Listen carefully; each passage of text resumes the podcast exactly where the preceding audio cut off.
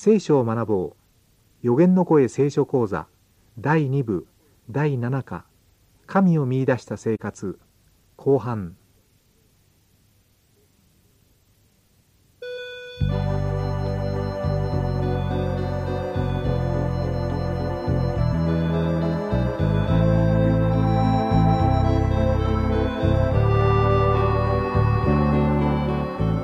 お元気ですか？川越勝です。こんにちは、杉美恵です。聖書を学ぼう。この番組は光とともにでおなじみの川越さんと私で皆さんとご一緒に聖書の世界を覗いてみたいと思います。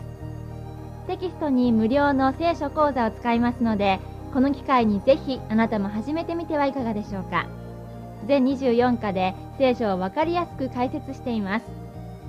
この番組では1課分を2回に分けて進めていきますので、1課分ご一緒に学ばれましたら、聖書通信講座係まで答案用紙をお送りください。次の課をお送りします。また聖書講座は AWR のホームページ上でも同時進行で学べます。テキストお申し込みの宛先など詳しいことは放送の最後にお知らせしますので、メモのご用意をなさってお聞きください。では、今日のテキストに早速入っていきましょう。今日は聖書講座テキストの第2部第7課。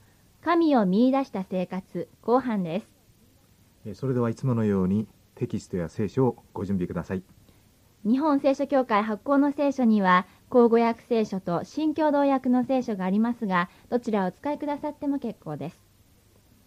えそれでは今日は5ページになります。え4番正しい教育。まあ教育を考えるわけですけれども、はい、これは人間の教育なんですよね。そうですね。それでえ人間をいかに理解するかということがこれが鍵になってきます、うん。で聖書によりますと人間は神様によって作られたものであると。神様が創造者で私たちはえー作品被造物であるわけですね。そうですね。そしてその人間が生きる目的というのも聖書には書かれていますけれども、それは愛の品性を形作って、そしてそれを生活の中で表して、まあ、神様と人に奉仕をする、そういう生き方が、まあ、生きる目的である。と書かれていますね。でさてあの教育の最後の目標ですけれどもこれは品性の完成ということと他の人のために働き奉仕する。ということなんですね。うん。でそこにまた人間としての喜びがあるわけです。ですから、えー教育を受けたということはどのような品性が築かれたかということが問題になるわけですね。うん。で普通ね、えーどこの学校を出たかとかどういう学位を持っているかどういう資格を持っているかということで教育を図りますけれどもね、はい。あのもっと広いものですねこれは。うん。まあ、どんなことをしたかっていうよりもその人自身がどのような品性を作ったかそこにあるわけですね。ですからね、えー高い教育を受けたけれどもなんか犯罪ばっかりしてるではねその教育はやっぱり不成功だったわけですよね、はい、なるほでは次に参りましょうか、えー6ページです、えー、括弧の1番知徳体のバランス。えー知育徳育体育、まあ、これを三育というふうに言ってますけれどど。も、はい、この元々の英語の言葉はですねこれは、えーフィジカルメンタルスピリチュアルという言葉です。はい。で、フィジカルは、えー体育と訳されましたけどもこれはフィジカルフィットネスと言ったりしますね。体のことですね。チークの方はメンタル。これはあのメンタルテストと言ったりしますね。で3番目のねこのスピリチュアル。これがね徳育と訳されたのはあまりいい訳ではないですね。日本語では。ではい、徳育というとですねこれはあのすぐ道徳ということに結びついていくわけです。ええ、でもこのスピリチュアルという意味はですねこれはあの霊的とか霊という意味ですからねあじゃあもう宗教面とか。これはもう宗教信仰の世界の、うんえーことですよね、はい。この三つが、まあ、その人間の人間を形成していく時の、まあ、三三方面っていうんですかね基本的なところなんですけれどもバランスが必要ですよね。そこなんですよ、はい。すごく低いところでバランスが取れていてもこれはダメですね、取れてはいるんですけれどもできる限り高いところで取る必要がありますよね。えー例えばですね、えーまあ、有名な進学校と呼ばれる学校がありますよね、はい。この学校からあの大学に何人入ったとかですね。でこれは地域であるわけです。うん。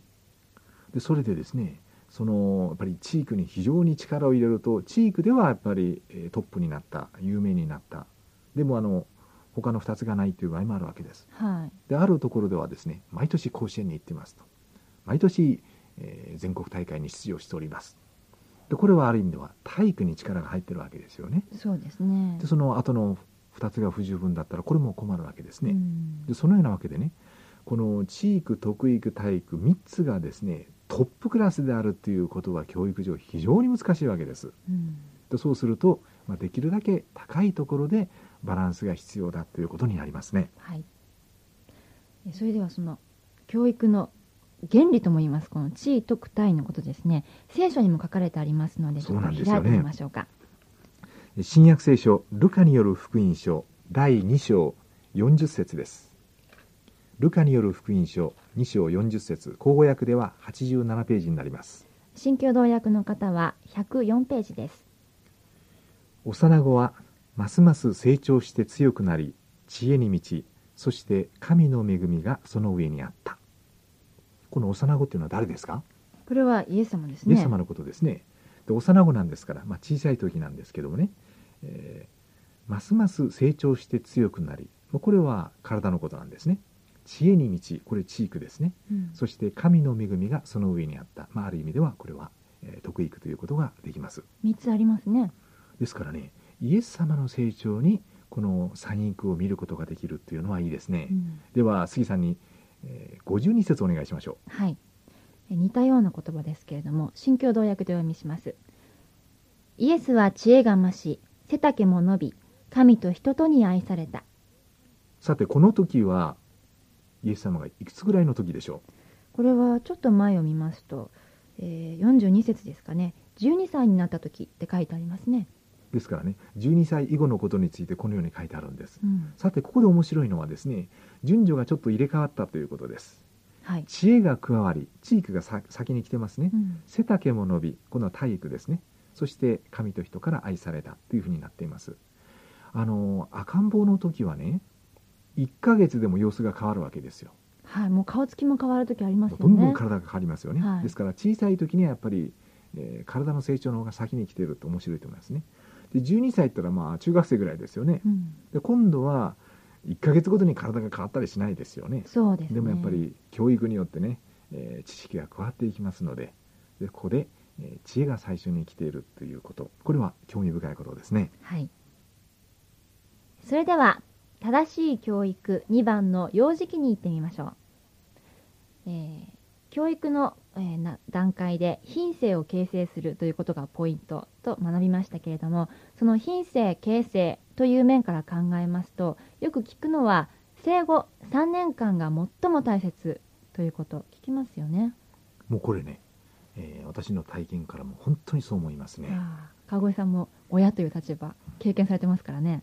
あのあれですね、えーこの期間というのはねもう特に親の愛を受けるべき時ですよ。うん。ですからもうしっかり抱いてあげてですね。もう本当に可愛い可愛い好き愛してるっていうふうなねその気持ちで接することですね。うん。であのその期間にね、まあ、例えば家庭の事情か何かあって、えー子供をねその保育園に預けてで親が仕事をしてるとしますね。はい、もうできるだけそれは避けた方がいいと思いますね。うん。もうできるだけ子供とずっといてですね。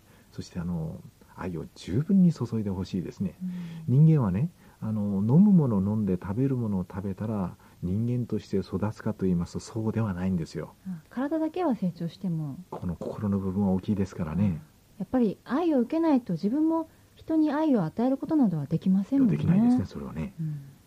えーそしてその後、えー7歳になるまでに学ぶ教訓というのはその後全生涯で学ぶものよりもその品性の形形成に関しては大きな関係を持っているということもそうですね。あの中学高校でね何かこう問題を起こした場合にあのこの人の中学校時代はどうだったんだと。いやもうすでに中学の時問題でしたよと。はい、じゃあ小学校時代はと。いやもうその傾向は小学校で出ていましたよと。こういう場合あるわけですよ。うん。でそうするとねその家庭でどういうふうに育てられたかということが大きく影響しているわけですよね、まあ、小学校に上がるまでっていうことですよね。うん。まあ、あくままで品性形成に関してですけれどもいわゆる学力とか能力のことではないいですすね。それは後からでもね、えーどんどん伸びてくるってことありますからね。はい。まあ、お家でのその品性形成という面から考えるとお家でなされている教育というのは大切なわけですけれども、えーそれでは聖書にですねその初めの頃にはどんなことをするといいのか書かれてありますので旧約聖書を開いてみましょ信玄の一章七節です。口語訳では880ページ。う新共同訳では990ページです信玄一章七節主を恐れることは知識の始めである。愚かな者は知恵と教訓を軽んじる。新共同訳でお読みします。主を恐れることは知恵の始め。無知な者は知恵をも悟しをも侮る。えーここに書いてある主というのは聖書ですから、これは神様のことですよね。はい。でここでね、えー神様を恐れることは知識の始めである。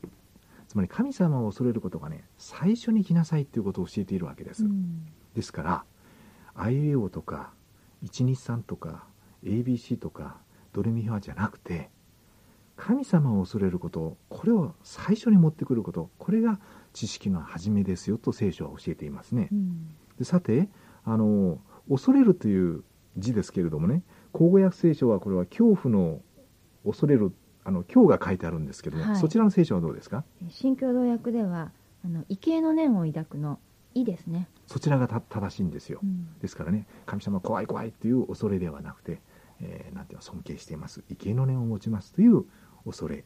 これが最初に来るべきであるというわけですね、うん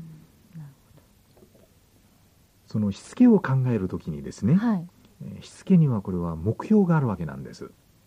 でその目標というものは子供が自分で自分をコントロールすることができるようにこれが目標なんですね。うん。えー例えば両親がですね、えーテレビ見るのは10時までですよとそれ以後見てはいけません。